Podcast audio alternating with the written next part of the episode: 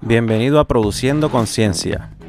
Esta serie de podcasts han sido creados con el objetivo de aumentar el conocimiento en agriciencia y manejo de recursos naturales para el beneficio del agricultor, de los trabajadores agrícolas y también de los ciudadanos interesados en conocer más a profundidad acerca de temas relacionados a cómo se producen los alimentos que nos llevamos a la mesa.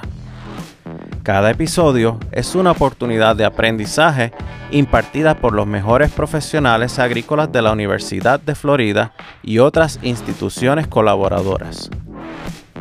Les invitamos a que se abroche el cinturón mientras Jonael Bosques y Francisco Rivera los guían en otro episodio de Produciendo Conciencia. Muy buenos días, mi nombre es Francisco Rivera. Ahora estamos en la nueva temporada produciendo conciencia.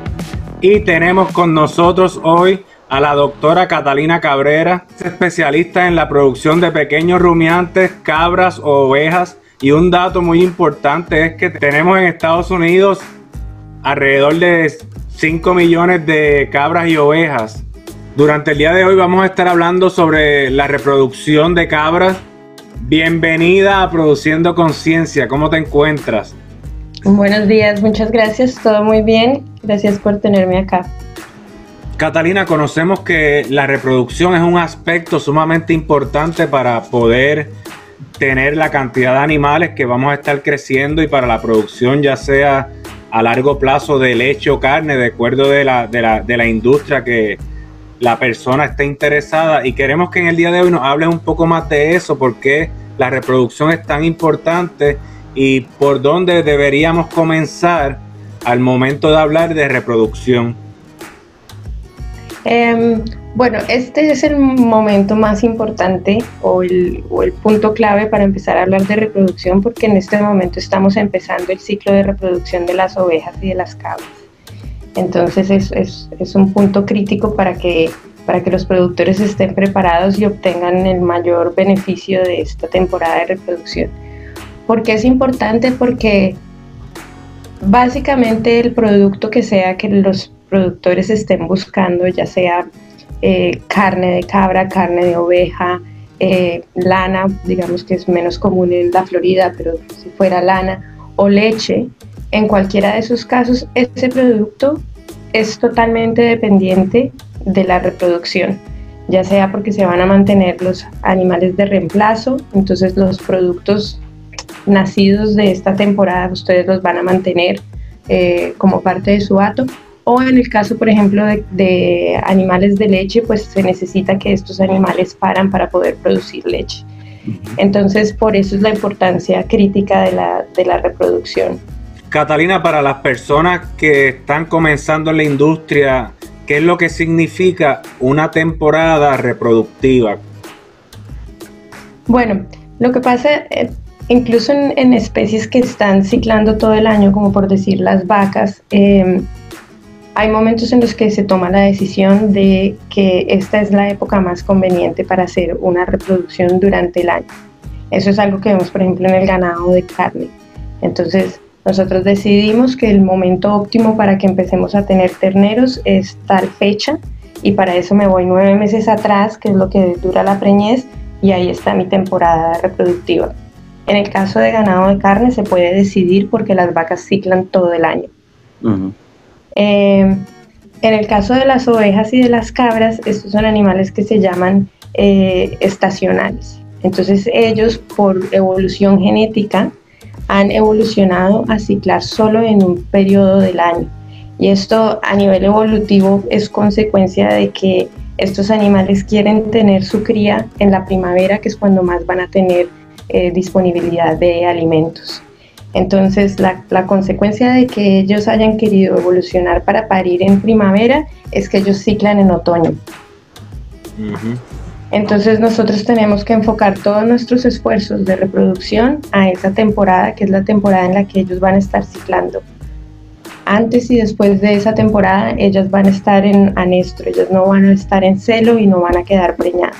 Entonces la optimización de nuestra reproducción tiene que ser enfocada a esa época, que son en este caso los días cortos.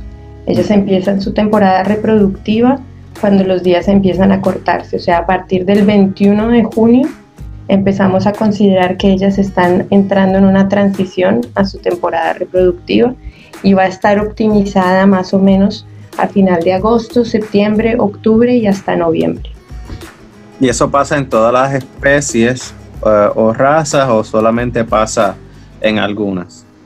No, hay diferencias de razas y eso es importante que los productores lo tengan en cuenta, que, que, que, miremos qué raza está, con qué raza estamos trabajando, porque hay razas que tienen una, una ciclicidad eh, más expandida en esa época y hay otros animales que tienen un periodo todavía más corto de tiempo en el que están eh, reproduciéndose. Y la otra cosa que es muy importante es que esto, la forma en la que ellos saben qué día del año es, es a través de las horas de luz del día. Y si estas horas de luz están aumentando o están disminuyendo. Es la percepción que, que el cerebro tiene de eso. Entonces, en países tropicales o en áreas tropicales, en este caso en el área de la Florida, eh, los días largos son mucho mayores que lo que puede ser en Maine, por ejemplo. Entonces el anestro o el periodo en el que ellas no ciclan es un poco más corto. Em, en resumen, Florida está favorecida por el hecho de que tiene más, más días con horas de luz y entonces ese periodo en el que ellas están ciclando y se pueden reproducir es un poco más prolongado. En algunos países tropicales, eh, por ejemplo de Centroamérica o el norte de Sudamérica, en realidad las ovejas y las cabras ciclan todo el año porque no perciben ese cambio de, de hora. Más cercanos al Ecuador y hay menos variación en las horas de luz. Exactamente. Catalina, en el ganado de carne tenemos alrededor de dos meses, que es lo que utilizan los productores para la temporada de monta. ¿Cómo sería entonces que se hace para este ganado de ovino o caprino? Eso es em, muy dependiente de cuál sea el interés de la producción. Entonces, por ejemplo, si yo soy una productora de leche de cabra, quiero tratar de optimizar que mi producción de leche esté, digamos, distribuida lo más posible durante el año. Quiero tratar de tener leche la mayor cantidad de tiempo. Entonces, en ese caso puedo tener una em, temporada de monta prolongada para tener cabras que estén pariendo en distintos tiempos y así tener una producción de leche un poco más estable por un periodo más largo. Em, en el caso de carne, ya sea de cabra o de oveja, mm, también depende un poco del mercadeo. Entonces, si yo estoy tratando idealmente de tener un grupo de cabritos o, de ovejos homogéneo, que yo pueda vender un grupo de, no sé, por decir algo, 20 cabritos, que no están uno de un mes y el otro de cinco meses, sino que es un grupo homogéneo. Entonces voy a tratar de, igualmente que en el ganado de carne, tratar de disminuir esa temporada de monta para que los nacimientos a su vez estén eh, agrupados. Entonces en ese orden de ideas pues estaríamos hablando de 45 a 60 días como temporada de monta para que mis partos y, y cabritos y ovejitos tengan una diferencia máxima de 45 días a dos meses entre ellos. Y para eso también hay protocolos de sincronización eh, de celo que se pueden utilizar, ¿correcto? Sí, sí. Y en algún momento podemos tener una charla más detallada acerca de algunas de esas estrategias. Eh, pero sí tenemos la posibilidad de usar hormonas eh, para sincronizar y agrupar animales. Y hay algunas otras estrategias, estrategias que son naturales, que son el uso del macho como un inductor de ovulación, eh, que es lo que se llama el, el efecto macho, eh, que es unos días antes de que nosotros vayamos a empezar la temporada de monta, dejar que el macho esté cerca de las ovejas sin tener contacto directo, que no las pueda montar, pero que sí se empiecen a ver entre ellos porque eso estimula que las hormonas de las ovejas o de las cabras empiecen a salir de ese estado en el que no estaban ciclando y empiecen a tener un estímulo. Y esto también nos ayuda a agrupar celos y a sincronizar un poco las ovulaciones. Una de las preguntas que eh, generalmente nosotros este, trabajamos con nuestros clientes es determinar cuáles son esas hembras que son óptimas para eh, reemplazar o para comenzar un, un, acto reproductivo? ¿Qué cosas tenemos que estar mirando en esas hembras para eh, a la hora de seleccionarlas? Cuando se hace la selección de las hembras, hay un periodo que digamos sería un poco antes de este momento en el que estamos actualmente, que es idealmente en el momento en que se desteta. Entonces, del año pasado, digamos que esos animales parieron en abril y que se dejaron por tres meses, por ejemplo, con los, con los críos y después de eso se desteta. Cuando se desteta es un buen momento para seleccionar quién se queda y quién se va. Entonces aquí se puede seleccionar basado en el resultado que dieron. Entonces, por ejemplo, em, una oveja que no tiene buena ubre, ¿no? Que perdió un pezón o que tuvo mastitis y que no va a poder eh, alimentar a su cordero el próximo año, ese es el momento de que se vaya. Lo que tienen eh, problemas con el ligamento suspensorio también, que la ubre está más propensa a enfermarse. Correcto si tenemos un animal que tiene una cojera crónica, artritis, algo de lo que ya sabemos que no se va a recuperar y que creemos que no va a ser una buena madre el otro año, pues también este es el momento de, salir de ese, de ese animal. Entonces, en el momento del destete es un buen punto para seleccionar. Ah, mira, la cría de esta cabra me gustó muchísimo. Dio animales de buen tamaño, de, ¿no? Este es un animal que voy a dejar, a hacer que se quede. Y de hecho, en este momento puedo escoger que quiero que las hijas de esa cabra se queden. Entonces aquí ya empieza uno a evaluar un poco los reemplazos para que en esta nueva temporada de monta yo ahora pueda ir y ver los, animales que tienen un año o un poco menos de un año y también escoger quién se queda de, de ese grupo. Y ese es el aspecto fenotípico como tal. Tenemos que mirar también que uno de los problemas principales que tenemos aquí en Florida es la resistencia a, parásitos o a la susceptibilidad a los parásitos gastrointestinales, que es el mayor problema que tenemos ahora mismo. Y, quiero que me, me, hables un poquitito solamente acerca de, esa resistencia o esa, acá yo le digo los easy keepers, que son esos animales que realmente se desempeñan bien, que, que pueden adaptarse a las condiciones y que no hay que estar eh, medicándolos todo el tiempo. Entonces, eso es altamente hereditable también. Correcto. Eso ya ha sido probado que tiene un componente genético bastante grande y en ese sentido también, por muchas razones, em, es recomendado tener unos buenos em, registros de nuestros animales y unas buenas eh, records de nuestros animales para saber específicamente eso. Entonces, si yo ya he identificado una oveja que absolutamente todas las veces que hago famacha o que hago eh, cuento de recuento de huevos de parásitos, siempre la tengo que desparasitar. Entonces, eventualmente este animal tiene susceptibilidad a los parásitos y no es conveniente de pronto quedarse con ella, pero con seguridad no es conveniente quedarse con sus crías, porque entonces estamos propagando animales que van a ser susceptibles. Y completamente lo contrario, ¿no? Si tenemos una cabra que muy pocas veces hay que desparasitarla porque parece que es resistente, entonces esta cabra se queda y voy en la mejor de los casos a mantener sus crías para propagar esa resistencia dentro de mi hato. O sea que yo como productor tengo que estar pendiente a que tenga una buena pezuña, una buena capacidad corporal ese, ese, ese animal. Necesito buenos aspectos de reproducción. ¿Cuáles serían esos aspectos en el animal que yo debo velar en esa, en esa cabra? Aspectos reproductivos. Em, pues digamos que un poco ya habiendo hablado de las otras características en aspectos reproductivos, pues idealmente nosotros solo estamos manteniendo animales que todos los años están pariendo. Entonces con eso también estamos seleccionando por fertilidad Em, queremos animales que estén en una buena condición corporal. Idealmente en una clasificación de 1 a 5 queremos animales de 2 a 5, pero idealmente de 3 eh, para arriba. Tampoco los queremos obesos. Em, y que no hayan tenido problemas de parto. es otra cosa que es normalmente hereditable y que si se dio una vez es posible que se repita.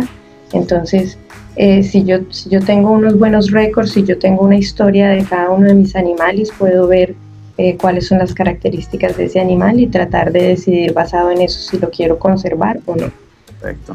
Pues entonces vamos a, vamos a hablar ahora de, de selección de, de, los padrotes como tal.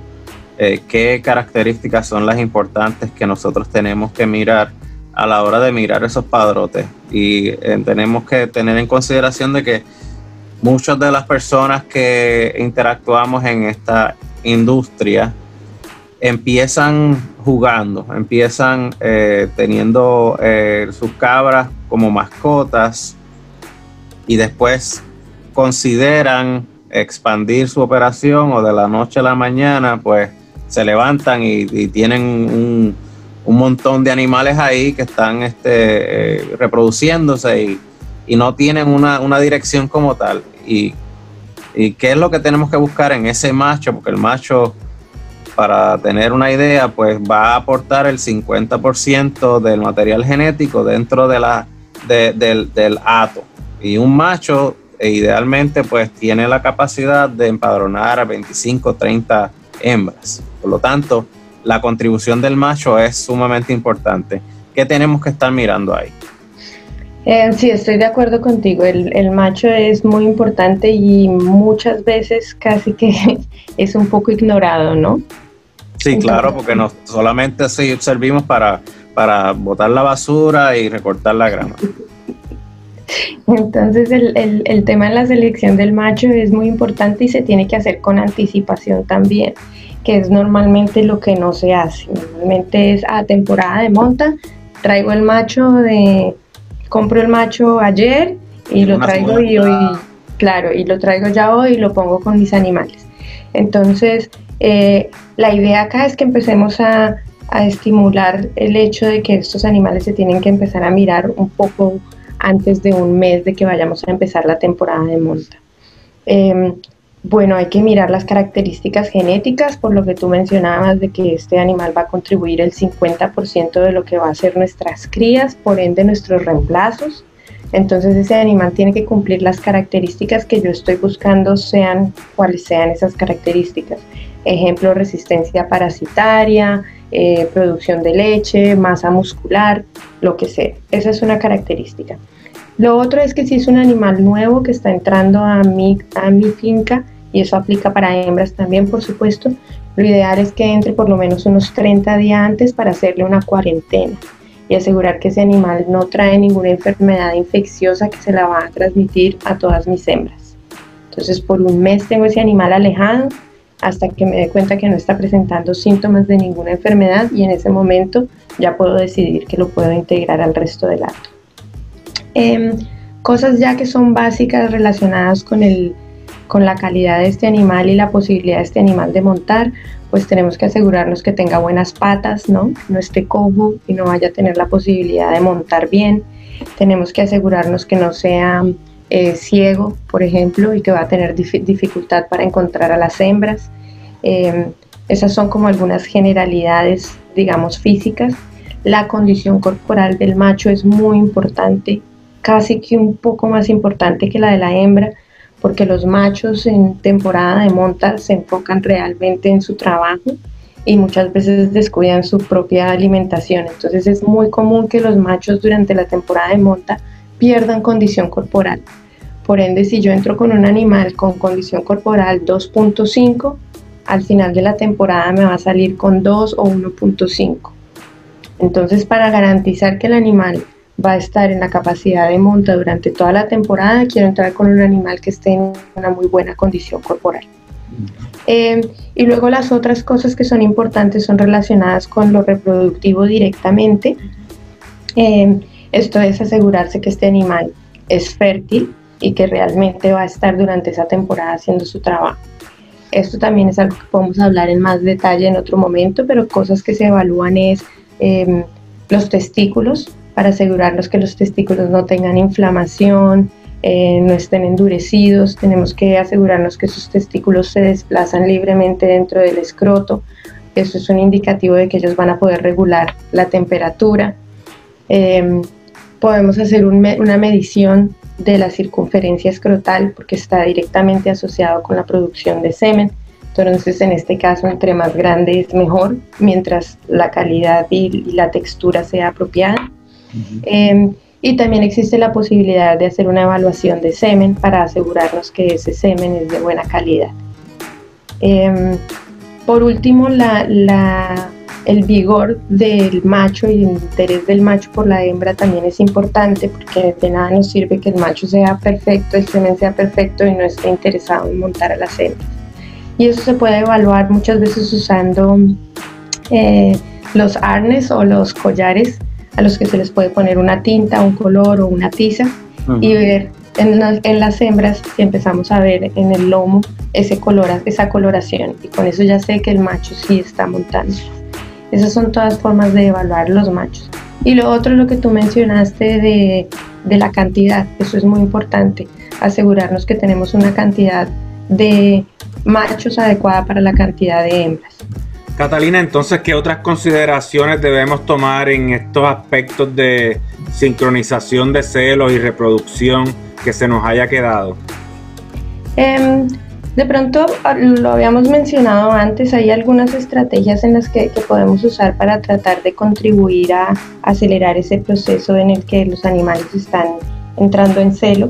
Una de esas posibilidades es el uso de hormonas eh, entonces, las hormonas en general, por ejemplo, en, vacas se usan específicamente para sincronizar un grupo de animales. En el caso de las ovejas y las cabras también se puede usar para acelerar que esos animales entren en la temporada de monta un poco antes. Eh, no es algo que podemos hacer para que empiecen a servir, digamos, en abril, no, es, no llega a eso, pero sí podemos acelerarlo un poco. Entonces la temporada de monta más o menos va a empezar a finales de agosto, septiembre y si usamos algunas de estas hormonas o el efecto macho, es posible que logremos adelantar un poco en agosto eh, esta temporada de monta, incluso en julio. Eh, en junio. Eh, dependiendo de la raza con la que estemos trabajando, el uso de hormonas puede ayudarnos a empezar a reproducir un poco antes. Y las otras ventajas conocidas de las sincronizaciones que pues podemos agrupar celos, em, podemos hacer inseminación artificial eh, en un momento específico y vamos a saber que todos esos animales van a nacer agrupados. Eh, en el caso de las cabras, la inseminación artificial se hace eh, cervical y eso es una, una, una, técnica de la que se puede aprender. En el caso de las ovejas, eh, sí se ha visto que no es efectivo hacerlo por ninguno de los métodos de, inseminación transcervical y en ese caso sí hay que planear en una laparotomía, eh, inseminación laparoscópica. Eh, pero también en ese caso se sincroniza y esos animales en un día específico, a una hora específica, van a ser todos inseminados vía laparoscópica. Eh, esas son todas posibilidades que están disponibles. Otra consideración importante es cuando ya hemos establecido cuándo va a empezar nuestra temporada de monta, que más o menos dos semanas antes, por lo menos dos a cuatro semanas antes, empecemos a hacer lo que se llama un flushing. Y esto básicamente es que los animales, hembras y machos, eh, pero con certeza las hembras van a ser alimentadas, digamos, durante este periodo con una dieta un poco más energética. Puede ser sencillamente grano o alfalfa y esto va a ayudar con que los animales tengan una mayor tasa de ovulación y que por ende la reproducción sea mucho más eficiente.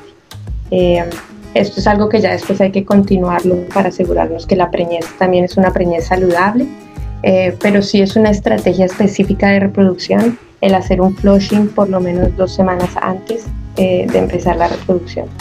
Exacto, y el forraje en promedio aquí tiene un 7 a un 12% de proteína y, bastante poca energía si estamos hablando de, un forraje eh, eh, perenne como es el Bahía, como lo es este, muchas de las Bermudas, que para eso pues entonces tendríamos que mirar eh, otras estrategias de alimentar y suplementar con energía, que hace sentido lo que estás diciendo.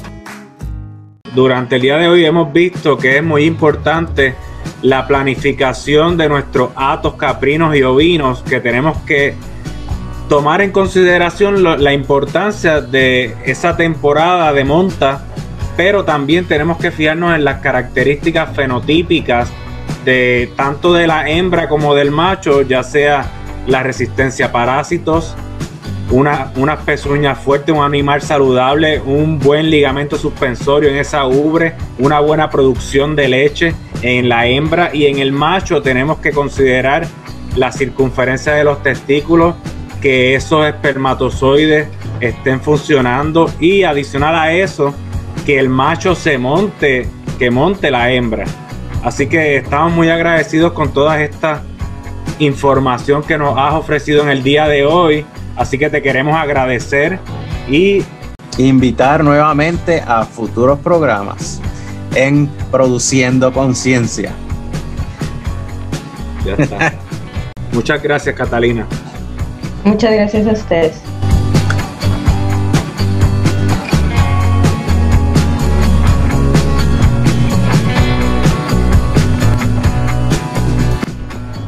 Y esto es Produciendo Conciencia.